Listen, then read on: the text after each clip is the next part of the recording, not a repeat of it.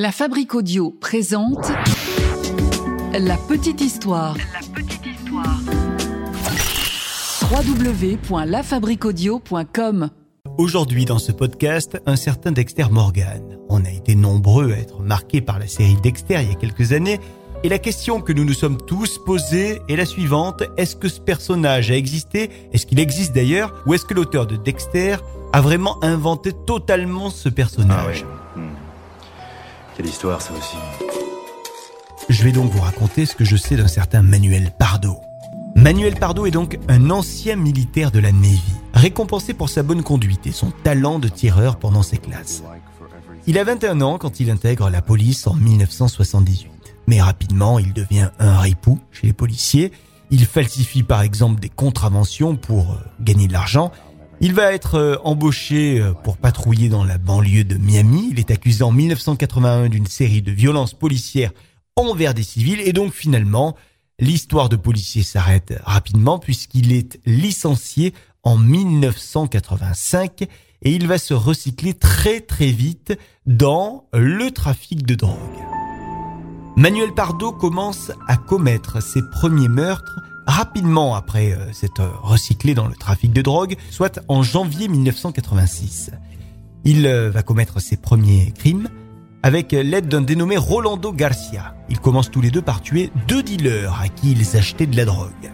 Et la série commence là puisque quelques jours plus tard, Pardo va rencontrer un marchand d'armes. Il le soupçonne d'être un indique de la police et donc il le tue.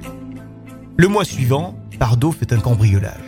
Il s'en prend à deux hommes, dont l'un d'eux est prêtre. Il pense que ces deux personnes sont des dealers. Quelques semaines après, on est toujours en 86, cette fois-ci nous sommes au mois d'avril, Pardo va tuer deux femmes, deux femmes avec lesquelles il s'était embrouillé sur une histoire de bague qui coûtait 50 dollars. Et puis enfin, Pardo va tuer un couple, un homme et sa femme. L'homme était impliqué dans des affaires de deal. La série de meurtre va s'arrêter là, puisque la police de Miami met très très vite la main sur Pardo. Pardo qui utilisait la carte bancaire de ses victimes pour acheter des objets ou pour acheter de la nourriture ou pour tout simplement euh, payer son essence. Donc il est localisé grâce à ses cartes bancaires rapidement par la police.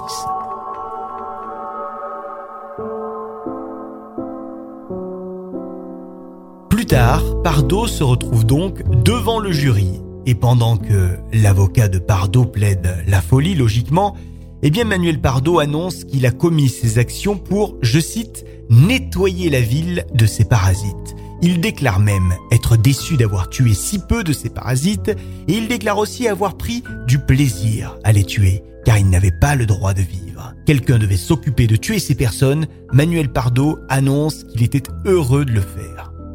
Le 15 avril 1988, la Cour déclare donc Pardo coupable des neuf meurtres et d'autres actes délictueux. Et c'est 24 ans après qu'il sera mis à mort. Nous sommes le mardi 11 décembre 2012. Emmanuel Pardo est exécuté par injection létale aux États-Unis.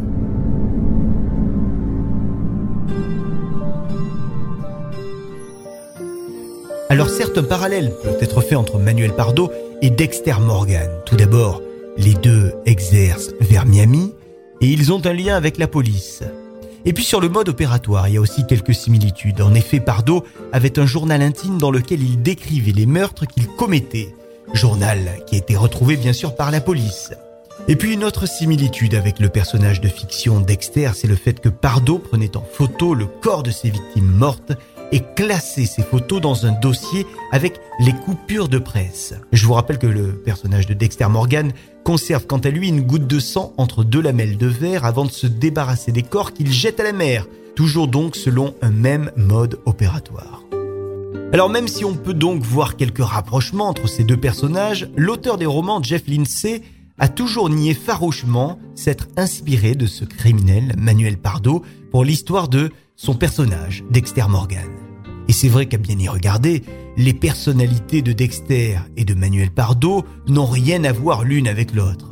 Alors que le personnage fictif de Dexter est plutôt une personne réfléchie, timide, discrète, eh bien Pardo semble au contraire expansif et impulsif. Voilà donc pour l'histoire de Manuel Pardo ou l'histoire de Dexter Morgan. À vous de vous faire votre propre opinion. Est-ce que Morgan et Pardo ont un lien? Ça, vous me le dites sur les réseaux sociaux.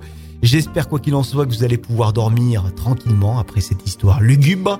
Si vous faites partie des personnes qui n'avaient pas vu la série Dexter à l'époque où elle était sortie, il n'est jamais trop tard hein, pour euh, la regarder, on ne peut que vous la recommander, même si depuis euh, d'autres séries nous ont largement fait euh, peut-être oublier l'inspecteur Morgan. Mais elle fait partie des bonnes séries américaines. La Fabrique Audio présente La Petite Histoire. La Petite Histoire. Vous souhaitez devenir sponsor de ce podcast? Contact at lafabriquaudio.com.